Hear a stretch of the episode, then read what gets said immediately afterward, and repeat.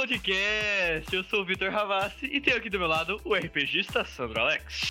E aí, meu povo, agora para começar logo isso aqui para vocês, eu tenho ao meu lado o Mestre dos Magos, o qual será a nova face desse quadro novo para vocês. Marcelo Baroni. Olá, olá. É, eu não jogo de mago, mas eu posso ser chamado de Mestre dos Magos sim. Eu, eu gostei do título. E aí, gente, tudo bom? Vamos lá, vamos tacar, tacar isso aqui para rodar. Vai ser bem legal. Mais papos do RPG, vamos embora. E hoje iremos introduzir um quadro novo aqui no Explodecast que se chama Explodecast RPG. Porém, não será um jogo de RPG. Nós iremos dizer um pouco para você o como funciona toda a mecânica dentro desse jogo sensacional que tem revolucionado gerações. A gente e vai falar. mesmo, né? Porque desde os anos 70. Realmente, realmente. e a gente vai falar desse quadro tudo sobre RPG, desde o básico até o avançado, de vários sistemas. E é isso que a gente vai falar de hoje. Sistemas.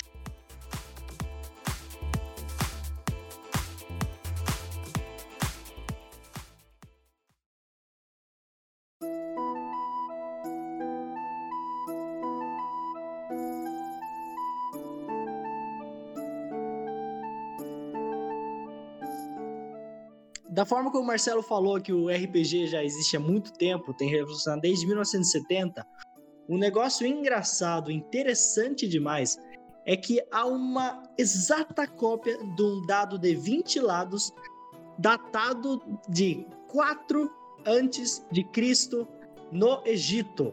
Existe um dado de 20 egípcio datado há mais de dois mil anos atrás. E eu não sei se os egípcios jogavam RPG Caraca. ou não. Eu nem sei quais são os sistemas que eles usavam. Por isso que hoje também a gente vai falar sobre sistemas e tudo mais. Eu quero que o Marcelo nos fale, então, que sistemas que hoje os brasileiros usam, infelizmente os egípcios a gente não pode saber. O que são esses sistemas e para que eles servem? É, eu adoraria saber quais os sistemas que eram usados pelos egípcios e queria saber quem que teve a brilhante ideia do dado de 20 lados, mas isso eu não sei responder. O que eu sei responder é sobre o que são os sistemas e para que eles servem mais ou menos. Bom, seguinte, quando a gente vai jogar, a gente precisa se basear em alguma coisa. Uh, e existem vários sistemas que a gente possa se basear. Quando a gente fala de sistema, a gente está falando do tipo de dado que a gente vai usar e como os atributos que estão na ficha vão ser usados. A gente tem alguns. A gente tem os sistemas mais famosos, que são os de D20, os que usam os dados de 20 lados, e os de D6, que normalmente são usados dados, quatro dados de quatro lados. Para isso é, funcionar direito, você tem que saber só qual é, livro você está usando e para qual ele está adaptado. O mais comum é o do D20, sem sombra de dúvida, sem sombra de dúvidas. Acho que todos vocês começaram jogando com D20, estou errado? Sim, sim. Joguei, comecei lá, um pequeno, um pequeno Ravat lá com os com seus 15 anos e nos jogando intervalos de aula. Nos, jogando nos intervalos de aula, jogando um sistema adaptado de Dungeons and Dragons. Ai, faz falta esse exemplo é, é, muito comum a gente começar pelo sistema de D20, porque, um, é mais barato encontrar um dado do que quatro para jogar, um tanto quanto óbvio, e também porque a maioria dos sistemas estão adaptados para esse tipo de, de, de dado, né? O D20 ele é o símbolo do RPG. E realmente, né, a gente pode ver que os sistemas, eles têm cada um estilo de jogo, né, que a gente pode ver. E além disso, né, eles trazem um sistema completo, um universo completo dentro do RPG. E além disso, a gente vê que, o, que cada sistema ele tem como se fosse um livro de regras. E esses livros de regras geralmente são perguntados se eles são uma, uma bíblia para você seguir a risca, ou eles são mais uma, um, um, um manual para você que você pode adaptar. E essa é uma questão que realmente sempre fica reverberando e sempre tá na polêmica aí dentre os jogadores de RPG. Porém, a gente sabe que os sistemas, que os livros de regras, eles servem para padronizar cenários, eles servem para é, colocar regras que sejam mais justas, porém, eles não são leis. Eles podem sim ser adaptados se forem adaptados de uma maneira justa que deixe os jogadores e o mestre também feliz com o que está acontecendo. Exatamente. É muito importante isso que você falou. Eles não são leis. Na verdade, eles são apenas um norte para que a gente enquanto iniciante naquele novo mundo, possa seguir. Isso não significa que o mestre ou o jogador possa sugerir novas adaptações diversas. Afinal, a gente tem que lembrar que é no fim das contas para se divertir. Então, se você tem que excluir uma regra que você não gostou, meu amigo, seja feliz. Visto isso, nós temos aqui uma lista dos RPGs mais jogados para a gente apresentar certinho para você. Espero que você goste de tudo que a gente trouxe e te traga uma certa questão na cabeça de, nossa, quero conhecer esse jogo. Só é importante ressaltar assim, uma coisa muito importante. Todos os livros seguem um padrão de como eles apresentam o mundo, as regras e a ficha em si, como você vai criar o seu personagem. Sempre quando você abrir um livro, lembre-se de primeiro, antes de tudo, dar uma olhada na ficha, porque é pela ficha, é pela criação de personagem que você começa a entender de verdade aquele sistema. Ninguém, por favor, comece a ler pelas regras, por exemplo, de, eh, sei lá, Dungeons and Dragons. Você vai passar um século lendo. Então vai direto para a ficha e vai seguindo esse padrão. Ficha, depois você lê sobre o mundo e assim as coisas vão ficar mais fáceis de serem aprendidas.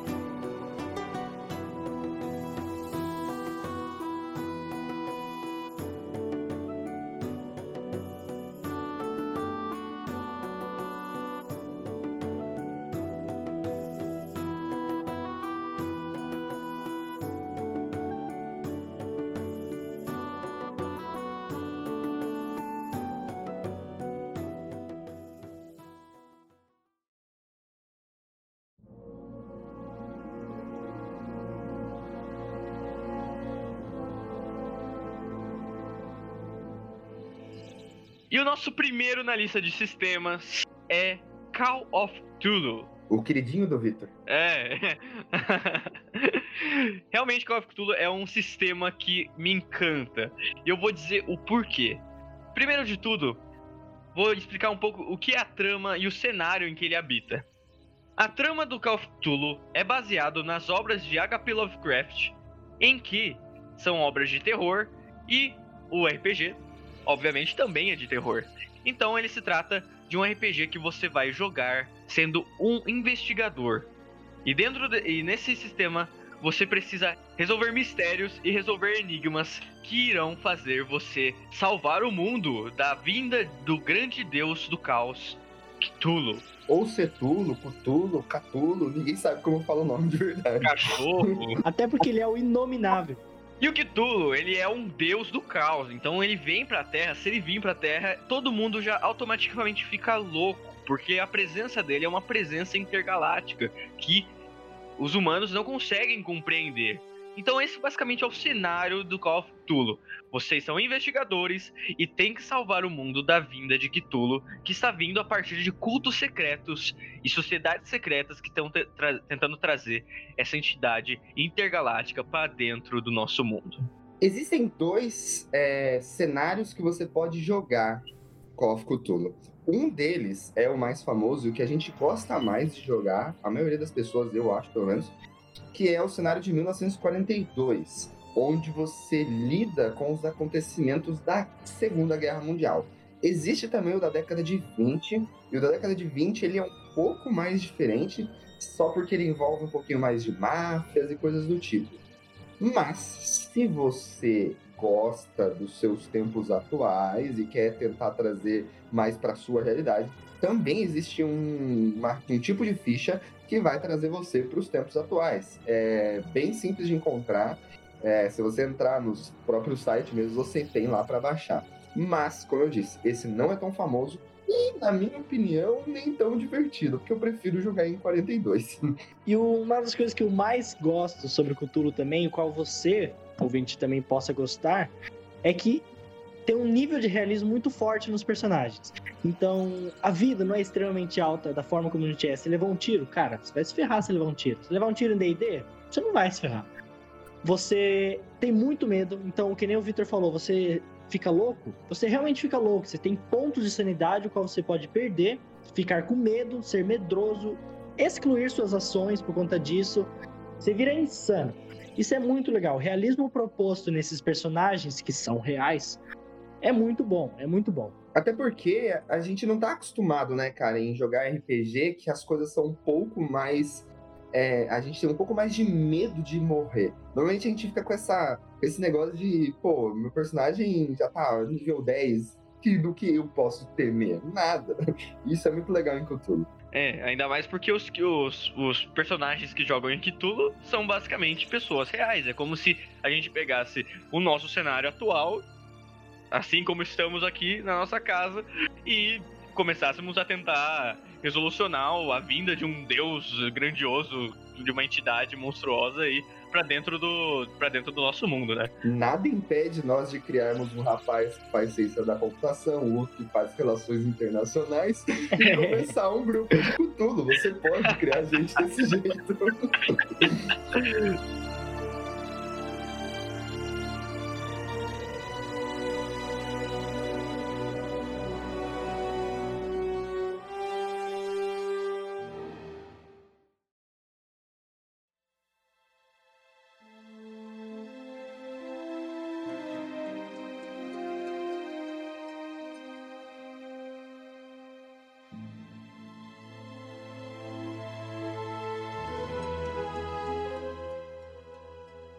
RPGs mais atuais, e que quando eu digo atuais mesmo, é porque ele acabou de lançar, ele lançou no ano passado, em 2019, e já é um dos meus queridinhos, é Forbidden Lands. Forbidden Lands, ele é um cenário, eu posso chamar de pós-apocalíptico, medieval, mas nem é tanto assim. A verdade é a seguinte, existe um mundo onde as pessoas, na Idade Média, viviam tranquilamente e povoavam as suas terras. Porém, depois de uma invasão de alguma criatura que ninguém sabe o que é, as pessoas não puderam mais viver as suas vidas comuns. Uma névoa se ergueu nesse mundo, acabando com toda a vegetação e com tudo que há fora das muralhas das grandes cidades. Com isso, as crianças que viviam nessa época já são adultas agora. E as crianças dessa geração nunca nem sequer pisaram para fora da sua muralha. Mas, em determinado momento, essa névoa baixa e agora o mundo pode ser povoado de novo. Nem tão povoado assim, porque há criaturas em todos os lugares que a gente não conhece. As grandes cidades mal tem suprimentos. E nós, como jogadores, temos que fazer basicamente o ato de sobreviver. Isso é incrível em Forbidden. Nós não somos heróis. Nós apenas temos nossa nossa masmorra, nossa muralha e temos que trazer suprimentos, sobreviver nesse mundo louco. E é claro, tem toda uma história por trás pra gente explorar, mas aí vai também da ideia do mestre. O cenário é esse você pode ver que a, o foco desse, desse sistema é a sobrevivência.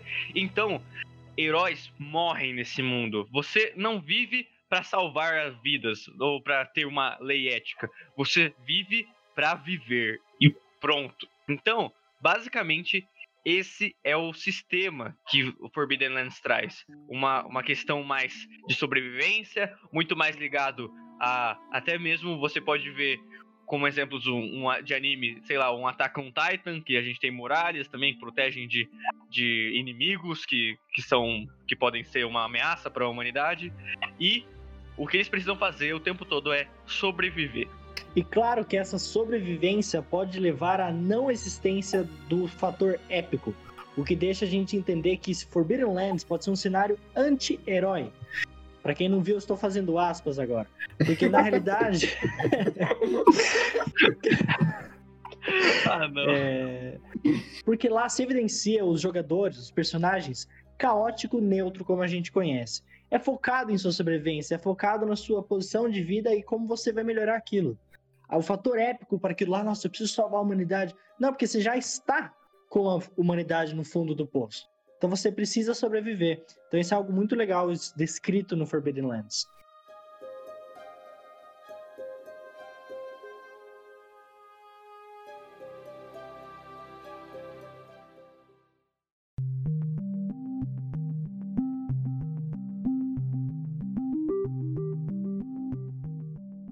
E para falar de outro RPG que eu acho sensacional. Esse eu gosto demais. É Tales from the Loop. Tales from the Loop é um RPG lançado agora, quase, em 2017. É um RPG sueco, muito bom. Se passa, na realidade, nos anos 80, em que você é uma criança se passa numa idade de 10 a 15 anos, onde você, com seus amigos, da mesma forma como você já assistiu Stranger Things, passa a entender as, o mistério que acontece em tal cidade sobre algo descrito num RPG totalmente envolvente, passado nos anos 80, com uma tecnologia muito maior do que a gente conhece. Devido ao fator de que em 1960 foi criado um acelerador de partículas, o que potencializou as coisas que acontecem naquele RPG. Stefan Loop é um é muito legal e ele é um retrofuturista. E é muito legal que Tales from the Loop traz a gente para um cenário que a gente adora ver nos cinemas, em séries, que são os anos 80, mas de uma forma diferente. Uma forma como faz o filme De Volta para o Futuro quando eles vão para o futuro. É um, um, um, anos 80 quase que idêntico em músicas e cinemas, mas com a tecnologia avançada. E aí ele te dá dois cenários muito divertidos que você pode escolher.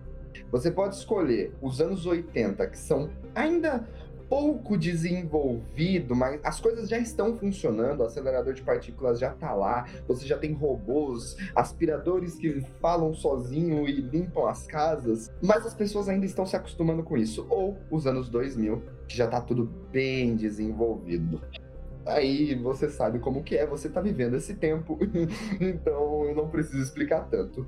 E também vale ressaltar que são duas cidades em que o livro te permite jogar. Você pode jogar na cidade de Boulder City, que é fica nos Estados Unidos, uh, então a gente tá um pouquinho mais familiarizado, e a outra cidade, me perdoem se eu estiver falando errado, Malarian Island. Nessa trama, a gente pode ver que os personagens crianças, eles se baseiam em estereótipos da escola. Então você pode ver que dentro desse grupo de aventureiros a gente vai ter um bully, a gente vai ter um nerd, a gente vai ter uma patricinha, a gente vai ter a mais excluída. Então a gente vai ter esses estereótipos de escola de criança. E se a gente for trazer para o cenário brasileiro, a gente pode até ter os estereótipos mais comuns aqui, como a e-girl ou até mesmo o funkeiro, né? O cara que ficava na frente da escola segurando a JBL embaixo do braço, super alto. ou o caso improvável de juntar os dois num romance. O funkeiro e a e-girl, nossa. Ah, cenário brasileiro, por favor. Ideias para uma próxima mesa.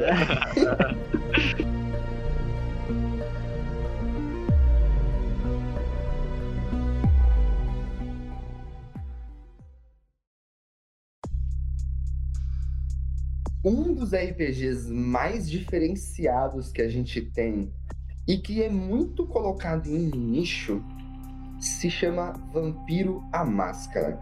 Poucas pessoas realmente jogam esse RPG, mas quando você encontra alguém que joga, é, conhecer esse mundo é, é sensacional. A trama são diversos clãs de vampiros que aprenderam, de certa forma, cada um do seu jeito, a conviver na sociedade com os humanos. Alguns grupos aprenderam a viver na parte mais elitizada da humanidade e não conseguem mais nem sequer tocar os seus lábios num sangue que seja de um pobre mendigo. Alguns dominam a parte política dessa sociedade e outros vivem no mais escuro bueiro e não estão nem aí com a aparência, matam para satisfazer os seus próprios desejos. Vampira Máscara é um cenário completamente político, um RPG para quem gosta de interpretação. É sem sombra de dúvidas o melhor RPG e talvez um dos poucos que existam por aí sobre vampiros. A gente pode ver que o ponto diferencial desse RPG com certeza são os clãs que habitam dentro dele. Dentro dele a gente tem inúmeros clãs com características especiais e características que só eles têm. Então a gente vai ter os mais elitizados, como o Marcelo disse, e vai ter os mais periferizados, que seriam os vampiros de outro clã. Então, esses tipos de vampiros vão seguir regras sociais de acordo com o seu clã. Isso é muito maneiro. E vale ressaltar que você, enquanto escolher um clã, vai ter que se adaptar a essas regras. Isso faz parte da experiência enquanto jogador. Exatamente, você não vai poder ser um Chaotic Neutral nesse, nesse RPG que não vai seguir as regras do seu clã porque você é revoltadinho, a não ser que haja uma reviravolta e por algum acaso você consiga trocar de clã, que é muito difícil. Completamente. Essas regras implicam em um fator que a gente já disse anteriormente. O fator não heróico. Vampira Máscara não é uma aventura tão heróica e sim focada em interpretação. O roleplaying é extremamente utilizado. Tanto que me lembra uma viagem que eu fiz de Uber, uma viagem, uma corrida normal de Uber, em qual esse cara era jogador de Vampira Máscara. E ele era insano a respeito disso. Ele, ele falava sobre, ele ficou bravo com o cara, porque ele tava com a menina lá que era Gangrel e ele era Nosferato, então eles se entendem ele utilizava o clã e, nossa, era, era, era bem legal a forma como ele falava, porque a interpretação disso tudo leva ele a realmente viver esse segundo mundo e como é determinado nicho, ele não sair daqui, ele fala, mas eu falei, mas você já jogou outro RPG? Eu falo, não, eu só jogo Vampira Máscara faz 17 anos. Eu falo, nossa, Caraca. tá bom. E é, é verdade isso? Ele falou isso? Eu falei, ah, legal, que, que bom. E isso é muito interessante dentro do nicho de Vampiro à Máscara, que é mesmo as pessoas elas elas abraçam o clã de, delas de verdade. Você vê gente que joga com o mesmo clã sempre porque ele é fiel àquele clã.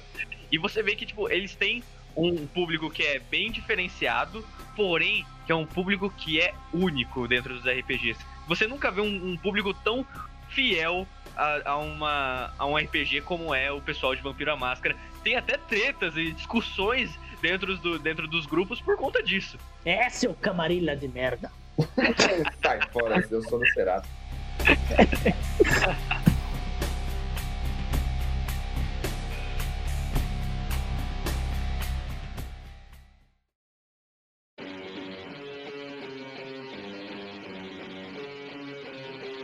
E agora indo para um sistema que é polêmico. Por que ele é polêmico? O sistema se trata de GURPS. GURPS é um sistema incrível, porque ele é um sistema genérico. Mas entenda genérico não no sentido ruim da palavra, e sim genérico no sentido bom, porque ele é abrangente. Para todos os cantos que você vai, você consegue encaixar GURPS. GURPS, na verdade, ele não tem um cenário ou uma trama especificada. Ele tem sugestões de cenários que você pode trazer. Então você pode jogar desde sendo, sendo um pirata no meio de uma no meio das grandes navegações, até mesmo sendo um jogador normal que pode morrer facilmente. O objetivo que tem dentro de GURPS é entregar para você um sistema em que você possa adaptar para praticamente todos os sistemas. Então, se você gosta de GURPS e, mas, e não gostou tanto das regras que estão impostas dentro de um sistema, você pode jogar aquele sistema com o olhar de GURPS. Porque GURPS ele é um sistema abrangente, que sempre dá uma, uma aberta. Uh, ele sempre abre as portas para tipo, pessoas novas conseguirem jogar e até mesmo entreter você em cenários infinitos. E, assim como o Victor nos disse, ele realmente é aplicável em, na maioria dos sistemas. É engraçado que eu faço parte de uma comunidade de RPG e todo mês eles dão livros, livros de RPG com histórias prontas, gratuitos. Gratuitas não, né? Eu paguei pra ter tudo isso. E, é engraçado que. é engraçado que embaixo ele fala cenário, é, sistemas adaptáveis para essa história. Aí tem lá D&D, Call of Cthulhu, depende, né? Porém, em todos tem GURPS. Sei lá, história, GURPS, história, GURPS, história. Porque ela é aplicável em tudo em todos os sistemas que você pode ver praticamente. Então, GURPS é na realidade sensacional, tanto que GURPS é uma sigla, é um acrônimo para Generic and Universal Role Playing System. Então, sistema genérico e universal de interpretação de papéis. Então, ele mesmo em si já fala que ele é totalmente genérico. É claro que os personagens podem fazer parte de qualquer cenário e trama, bem como é o próprio GURPS. Isso não significa que eles serão genéricos. Você pode ter qualquer tipo de personagem em qualquer tipo de RPG, isso é óbvio. Mas normalmente em GURPS a gente vai adotar é, aventuras que fazem parte daquela boa e velha jornada do herói. Obviamente você pode alterar isso, Você pode criar um, uma aventura anti-heróica ou uma aventura de pessoas que vivem comumente em suas casas e não fazem nada além de beber numa taverna. Olha uma one shot aí, uma ideia de one shot. Enfim. Só é interessante levar em consideração que alguns sistemas não são tão bem aplicáveis para GURPS. É claro que se você quiser, fique à vontade. Mas o próprio uso de vampiros, por exemplo, e esse tipo de aventura, não seria tão interessante. Afinal de contas, você já tem Vampira Máscara. Então vá jogar Vampira Máscara. Leia outros sistemas, não tenha preguiça. Mas é importante ressaltar que normalmente GURPS é usado para cyberpunks, para medieval ou para investigativo, horror. Isso são algumas coisas que pelo menos eu já vi. Só lembre-se, não é porque o sistema é genérico que ele é ruim.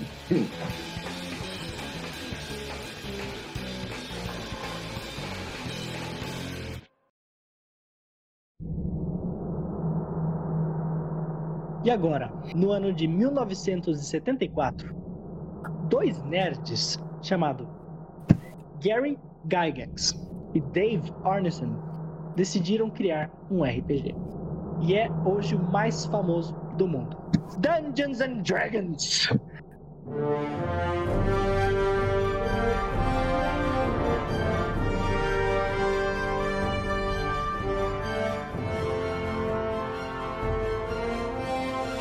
Masmorras e Dragões é um dos RPGs mais conhecidos do mundo, quer dizer, o mais conhecido do mundo, e sem sombra de dúvida o que eu mais joguei na vida. Claro.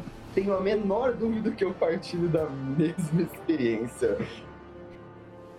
É um, é um RPG muito bom, situado numa no medieval totalmente high fantasy, utilizado de raças e e espécies e um monte de coisa qual você pode utilizar, o qual é conhecido hoje mundialmente por, pela sua infinita experiência de RPG, influencia grandes obras sem ser somente de RPG. Muito, muito bom. A trama e o cenário se passa realmente na, do, na época medieval, onde você consegue utilizar de reis e reinados e monarquia, e você é um mercenário e tanto faz. É muito, muito bom. Muito bom mesmo. Dungeons and Dragons traz para você um sistema de classe típico de RPG, Aquele lá que você já jogou no seu joguinho de videogame, ou até mesmo já ouviu em Lord of the Rings. Que é aquele sistema de arqueiro, de paladino, e o outro é ladino, e o outro é clérigo, e, um é mais tan e um tanca mais dano que o outro, e o outro toma mais dano, mas mais dá mais dano que o outro.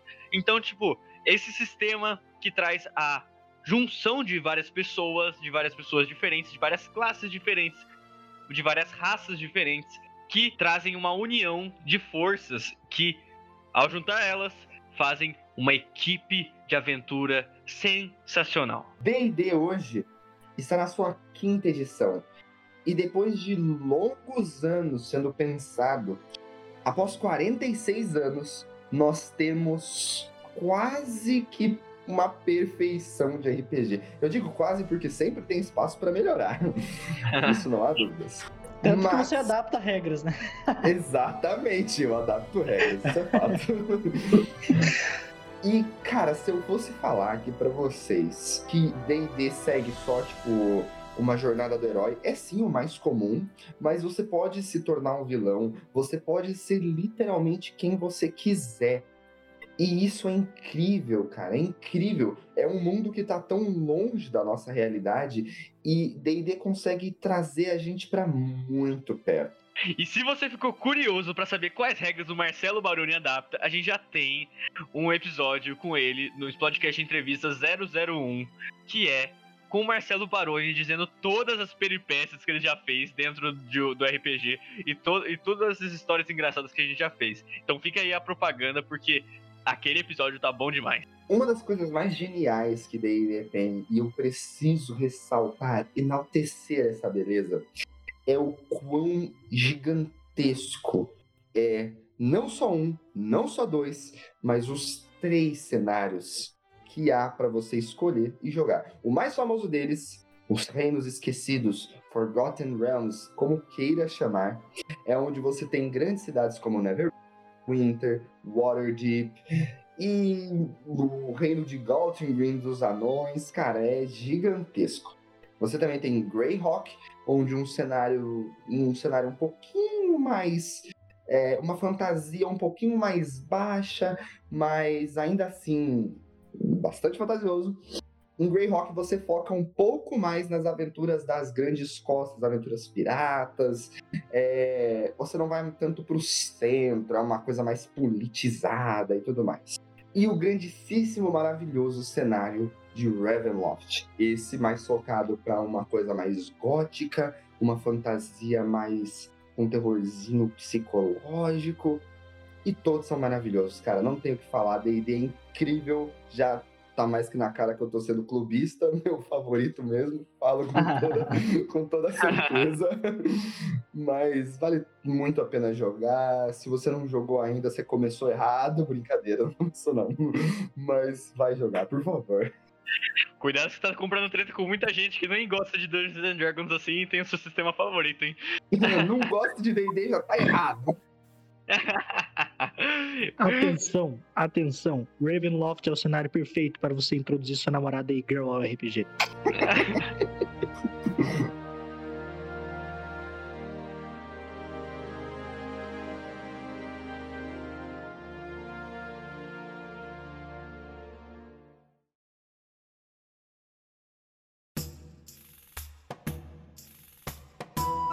E agora, depois de apresentar todos esses sistemas para vocês, a gente vai falar um pouco sobre o básico ao avançado do que é um RPG e vamos introduzir para você o que vai ser esse quadro e como em que sistema a gente vai se basear e quais sistemas a gente ainda pretende se basear também. Vamos começar aí falando sobre fichas. Não é novidade para ninguém que a ficha é onde vai encontrar todas as informações do seu personagem. Ok. Mas o que necessariamente tem que ter numa ficha para eu poder adaptar? O que eu posso mudar ou não? Isso tudo, primeiro, converse com o seu mestre, mas normalmente o que a gente muda são as habilidades, as perícias e alguns outros atributos. Peraí, como assim habilidade? O que é habilidade? O que é perícia? Pega uma ficha na sua frente, procura no Google, qualquer coisinha, a ficha simples de D&D, nem tão simples assim para quem tá vendo a primeira vez, e você vai ver que toda ficha vai ter um padrão. Você primeiro tem os conceitos dos seus personagens na, no canto direito, como em D&D tem os traços de personalidade, os vínculos, os defeitos. Esse tipo de coisa vai ajudar muito você na interpretação e vai, às vezes, até dar um pontinho de inspiração, por exemplo, como o Victor, que usa muito bem as interpretações do personagem dele. Você pode dizer que as habilidades são condizentes ao seu personagem. Por exemplo, se o seu personagem ele tem um histórico aí de ser um ladrão, alguma coisa assim, ele, você pode dizer que ele tem uma habilidade de, é, mais focada em saltos e pulos de muro, então ele consegue escalar bem. Então, tipo, você pode botar esses pontos nas habilidades. Você pode colocar de acordo com a sua história anterior, que a gente chama comumente de background. E também conforme você for fazendo a sua classe. Por exemplo, um ladino geralmente ele vai ser muito habilidoso nas, nas, nas artes de, de pular, de fazer escaladas, de parkour. E não vai ser tão habilidoso na, numa, numa defesa, por exemplo. Ele não vai conseguir é, ter uma defesa tão boa quanto um paladino, por exemplo. Mas, como ele é rápido, ele pode desviar muito mais facilmente do que um paladino desviaria de um, de um soco, de uma, de uma espadada, enfim. Então, as habilidades e perícias elas são baseadas no seu personagem. Então, você vai olhar seu personagem, vai, vai tentar desenvolver o seu personagem na sua cabeça e falar: Meu, isso é importante pro meu personagem, porém, sempre olhando dentro do livro o que o seu personagem pode ter. Algumas classes, elas não podem ter vantagens em certas coisas. E assim como elas devem ter vantagens em outras coisas. Para ficar tão justo para você quanto justo para o mestre que está mestrando. E dentro disso também, para deixar seu personagem mais completo, a gente tem também o sistema de raças e classes, o qual se juntam perfeitamente conforme o seu preferir. Tem as raças, o quais são determinadas espécies, o qual trazem atributos específicos e ações específicas, algo que a sua raça tem. Por exemplo, um elfo, ele tem mais dois de destreza. E também dentro há sub-raças. Como eu disse, do elfo, dentro eu posso utilizar uma sub-raça de alto elfo, onde me dá uma vantagem maior para ataques mágicos, conforme a gente pode utilizar com mago, que é uma das classes mágicas. Existe um exemplo típico de elfo mago, porque ele dá uma vantagem maior em ataques mágicos porque usa do atributo que a gente chama de inteligência. Então as raças e classes se juntam perfeitamente conforme o teu preferir, como eu mesmo disse. Então você pode utilizar das raças para fazer uma classe mais específica ou um exemplo que eu conheci quando eu estava tentando fazer o meu mago. Existe uma magia chamada flecha ácida de Melf. É só uma flecha ácida. E quem conjurou isso foi um cara chamado Melf pela primeira vez. Nesse quesito, uma pessoa queria ser um draconato, que é uma das raças o qual é um dragão humanoide. Nisso, ele falou, agora remetendo o que o Marcelo nos disse também sobre adaptação e conversar com o seu mestre, ele falou: Mestre, eu sou um mago e sou draconato.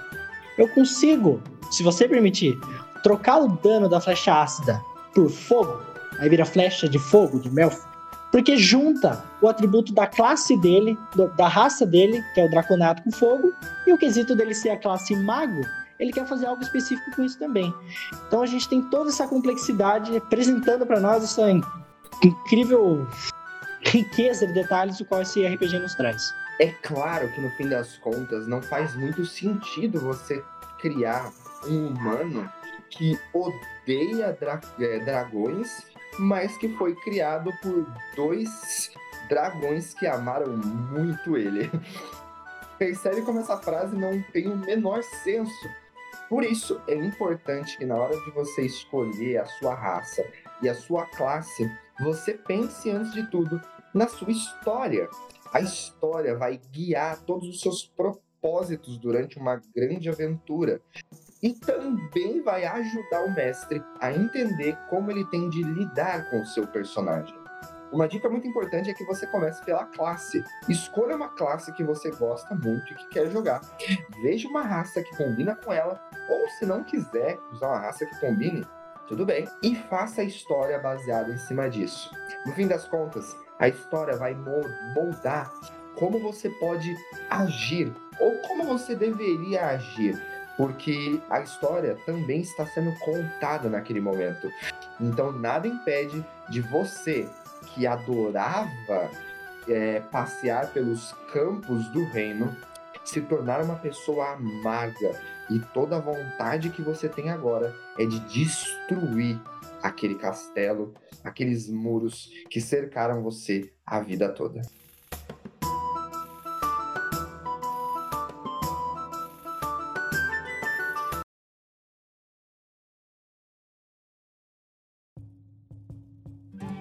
Agora vamos um pouco sair da criação de personagem e entrar um pouco mais na aventura.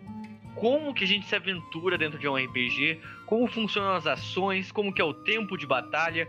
Como eu posso atacar meu amigo? Eu posso atacar meu amigo? Eu posso bater no cara que tá do meu lado na party? Eu posso me movimentar para qualquer lugar? Eu posso entrar no castelo do rei, assim, sem precisar falar para ninguém, pá, eu posso fazer tudo? E é isso que a gente pretende responder nesse tópico.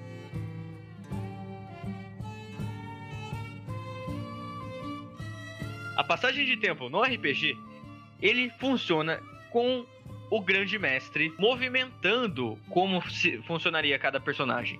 Então, a passagem de tempo é denominada pelo mestre. O mestre vai dizer que hora, que horas são dentro do seu RPG. Ele que vai dizer quanto tempo vocês demorariam para fazer uma viagem ou quanto tempo vocês demorariam para chegar em tal lugar.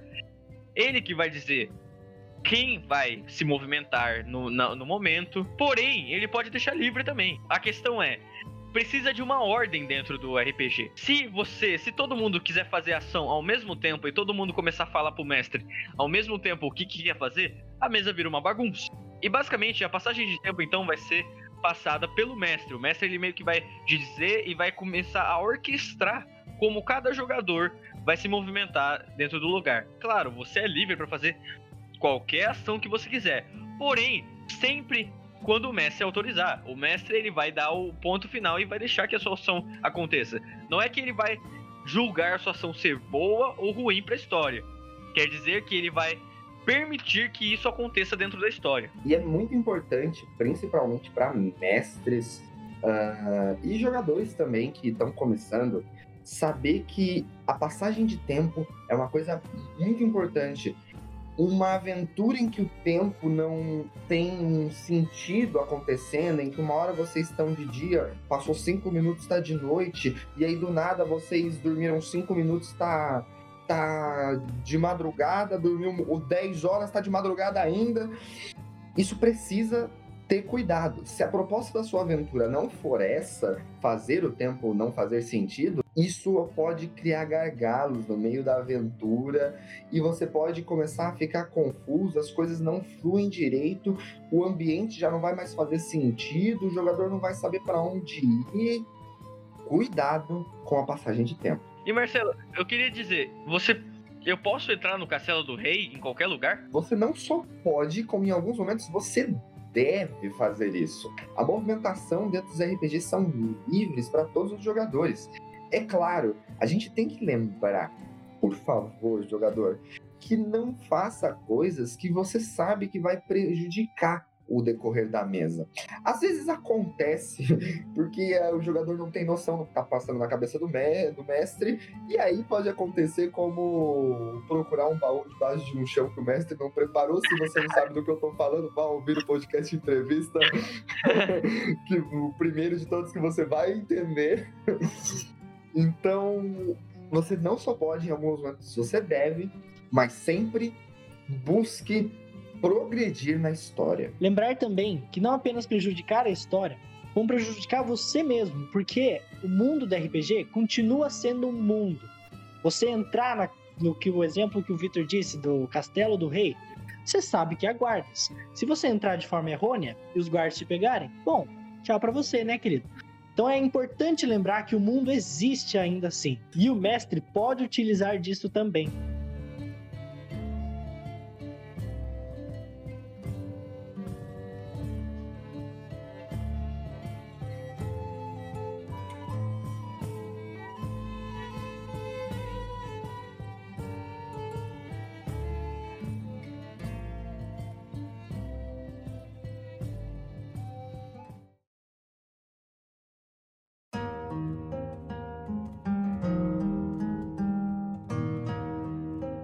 Neste momento, vocês finalmente sentam nas cadeiras e têm um tempinho de paz para relaxar naquela favela.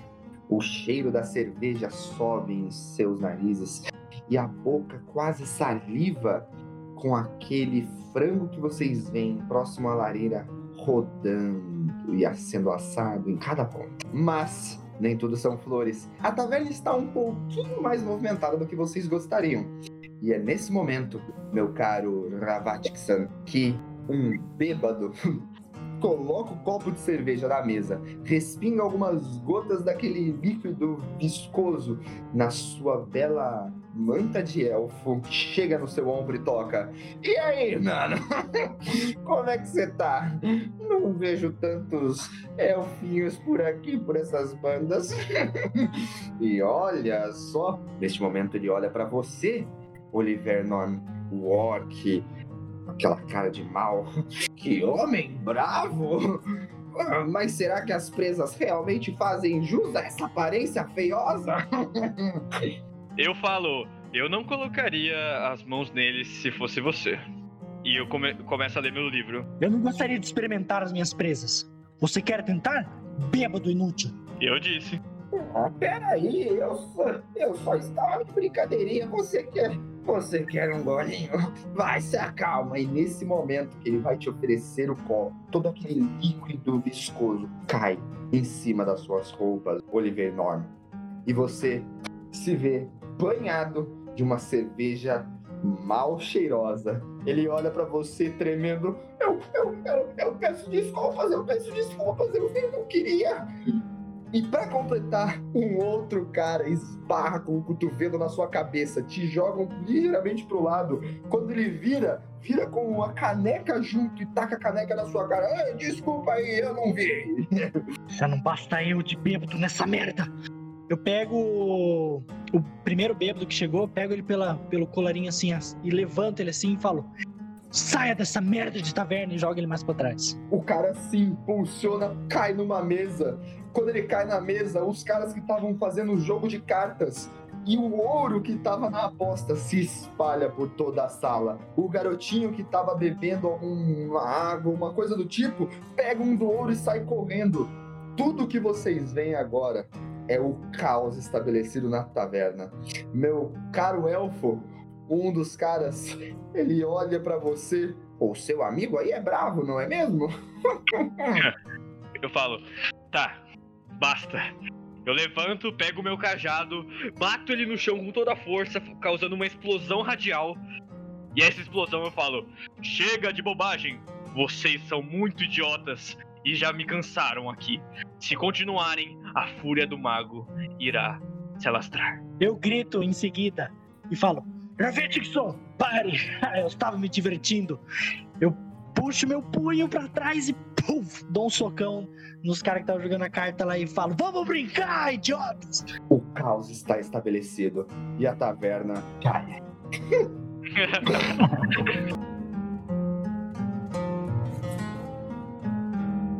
Nessa situação, a gente acabou de ver uma briga de taverna clássica que existe em praticamente todos os RPGs medievais.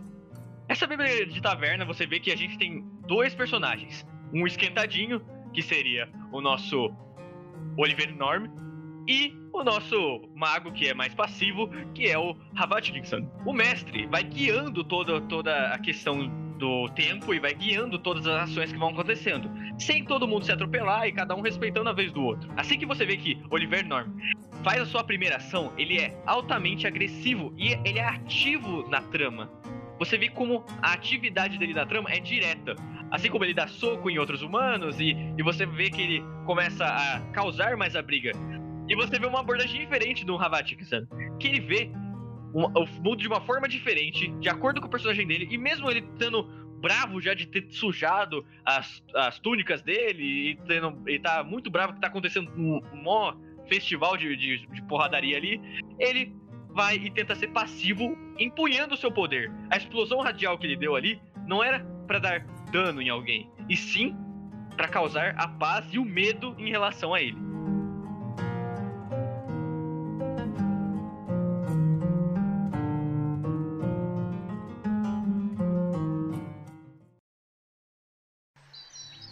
Vocês agora se encontram no meio da sua caravana. O cheiro de árvore está bem claro assim no ar. Você vê que o cheiro até de estrume está bem claro, ainda mais porque vocês estão passando perto de uma plantação. Vocês veem que é um cenário muito bonito. Vocês veem que o caminho ele é bem claro e vocês aí estão mais ou menos umas 3 horas da tarde. Vocês veem que o, o carroceiro ele tá conduzindo a caravana, ele fala, ele começa a reclamar um pouco, né? Vocês lembram que o nome dele é Jorlord. E o Jorlord fica, ah, mas que saco! De novo esse cheiro de estrume, não aguento mais, eu acabei de almoçar. Nada, John Lord. Ó, este é o cheiro da liberdade. Eu me lembro quando criança eu vi esses campos. Pena que ao nosso lado o Baroleno não possa roubar nada, talvez uns grãos. Mas olha que delícia. É, pra você é fácil falar, né? Você é, é um elfinho que gosta de arqueria, essas coisas assim. Agora eu não, eu vivei a vida toda trabalhando de padeiro, agora eu senti cheiro de estrume. É sacanagem. E você aí, doentinho, também gosta aí desses estrumes? Veja como fala comigo, seu carroceiro idiota. Eu, sinceramente, estou mais acostumado com o cheiro de estrume do que gostaria de admitir. Sabe? Minha mãe tinha sérios problemas em segurar suas próprias fezes. É, um dos motivos de eu ter saído de casa, é claro.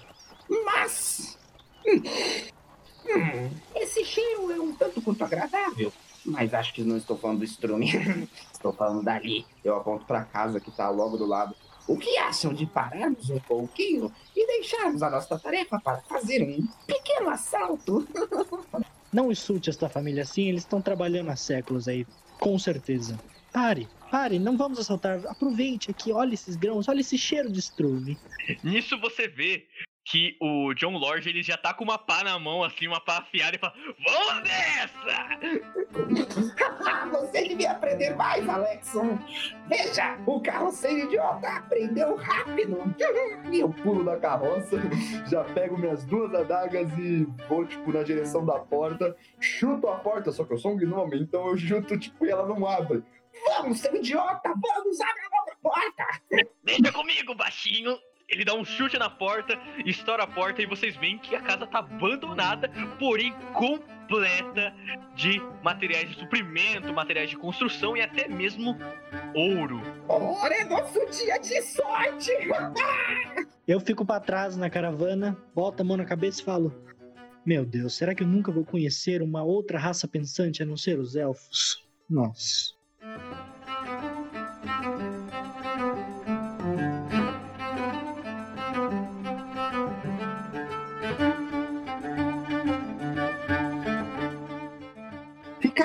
Claro, depois desse momento, que existiam duas pessoas pensando de duas formas diferentes. Alexon queria ir direto para o seu objetivo, enquanto Barolenon estava pouco se lixando, queria mais é roubar bem como um ladino faria. E por sorte, o João Lodge ajudou ele chutando a porta. Isso prova que entre as aventuras que vocês fazem nas suas mesas, nem sempre o objetivo principal vai ser que você realmente quer fazer. Não, não, não se importe de tentar fazer um pequeno roubo ali, interagir na taverna, ou quem sabe conhecer uma garota, conhecer um rapaz. Faça o que cair na telha. Converse com seu mestre, veja como vai funcionar as coisas e se a aventura permitir, faça outras coisas. Não fique só indo para o seu objetivo principal. O mundo é muito maior do que só a sua quest principal.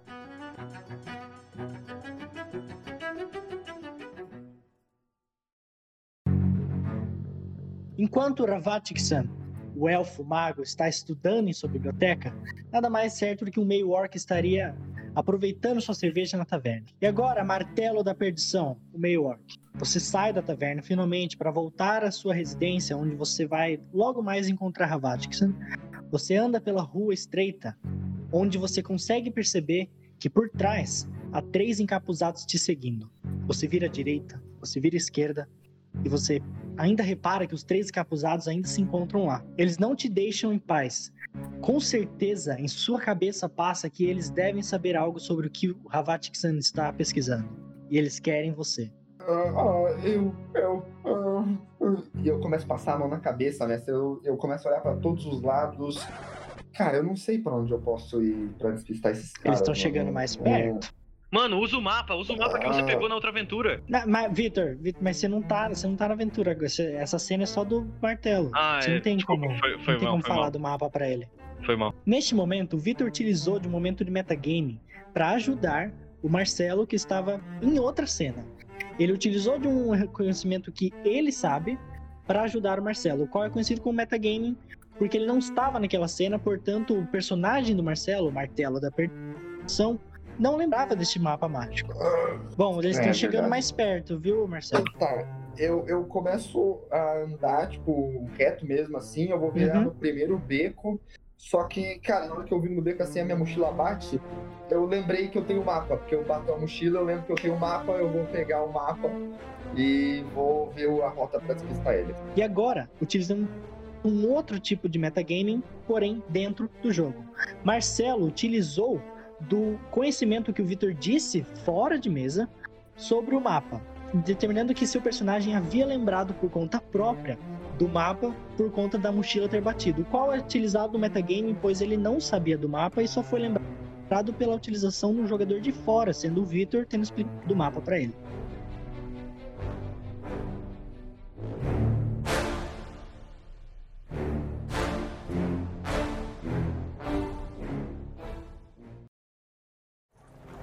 O segundo saca a espada muito rápido. E é a hora de ele atacar você, Ravatix-san. Ele dá um passo para trás e o avanço muito mais rápido perfura a espada no ar, tentando acertar em meio do seu peito. Ele rola e tira um 12. Ele passa? Ele não passa. Nesse primeiro momento, você vê que o bandido tentou me atacar. Ele, pra, pra ele poder fazer isso, ele usa uma rolagem. Uma rolagem é basicamente quando você pega os seus dados e usa eles pra ver se você vai conseguir executar uma habilidade que você tá pretendendo dentro dentro da trama. Você vê que ele tira uma rolagem de 12 e o que acontece? Quando ele fez isso, eu olhei na minha ficha e percebi que a minha classe de armadura é 16. Sendo que, para ele ter passado e ter conseguido me acertar, ele precisaria ter tirado 16. Que nem a minha classe de armadura. E é claro que existem magias que não precisam de rolagem. Você simplesmente executa elas e elas não necessitam da sorte ou da habilidade do conjurador. Como vai ser demonstrado à frente, com a magia Santuário do Oliverner.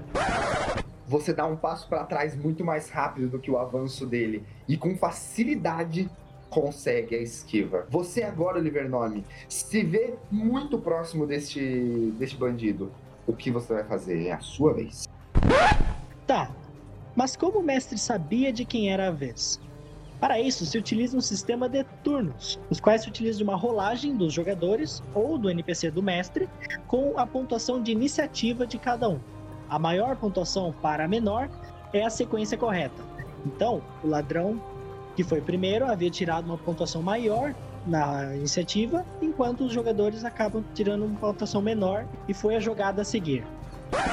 Eu, como clérigo, Vou rodar santuário no Victor e esperar que o outro me ataque, pois eu sei que o Victor já está mais fragilizado. A aura começa a dominar em volta do seu corpo, uma fina, um fino tecido amarelado que protege não só o seu corpo, mas também o corpo de Ravatksa. E dessa forma, os bandidos começam a ficar um pouco assustados. O mais fragilizado deles dá um passo para trás e nesse momento, Ravatic-san, você tem um ataque de oportunidade.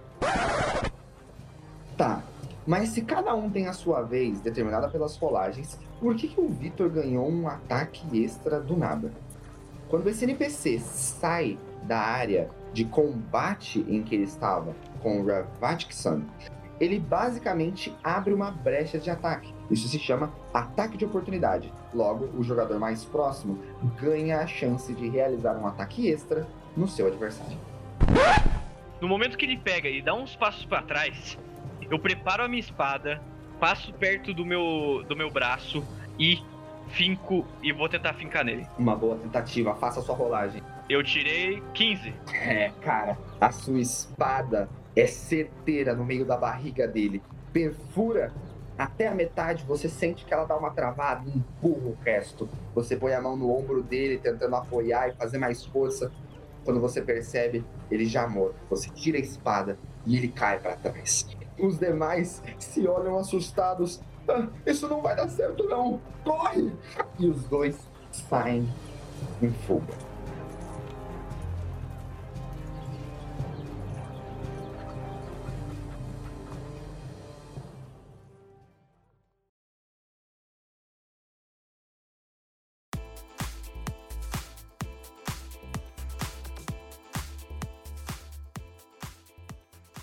E agora a gente apresentou quatro situações diferentes com coisas que existem no RPG e que sempre estão presentes.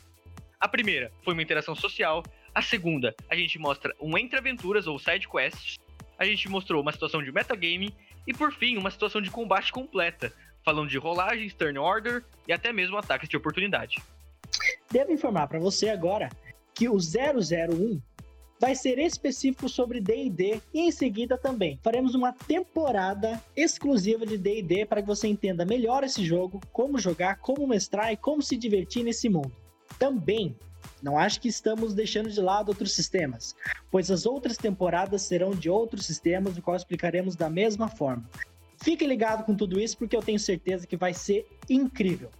Além do mais, cada temporada será separada em duas partes: a parte do jogador e a parte do mestre. Então, primeiro a gente sempre vai começar com a do jogador para você para explicar para vocês como que a gente joga aquele sistema e depois como você pode mestrar uma aventura para sua mesa. E é isso que queríamos passar para você hoje. Lembrando que o Marcelo sempre vai estar presente nos nossos episódios, ainda mais porque ele vai ser o host desse episódio. Ele sempre vai estar aqui guiando a gente para como que como a gente pode demonstrar o que é o mundo do RPG dentro de um podcast. Então, aguardem os próximos episódios que vai ser muito mais interessante do que esse. Cada vez vocês vão aprender mais, inicialmente sobre D&D e futuramente de outros RPGs. Vai ser uma coisa maravilhosa, a gente acompanha. Falar de RPG é incrível e, claro, por que não com amigos? Então fique ligado, porque no próximo episódio estaremos aí. Até mais!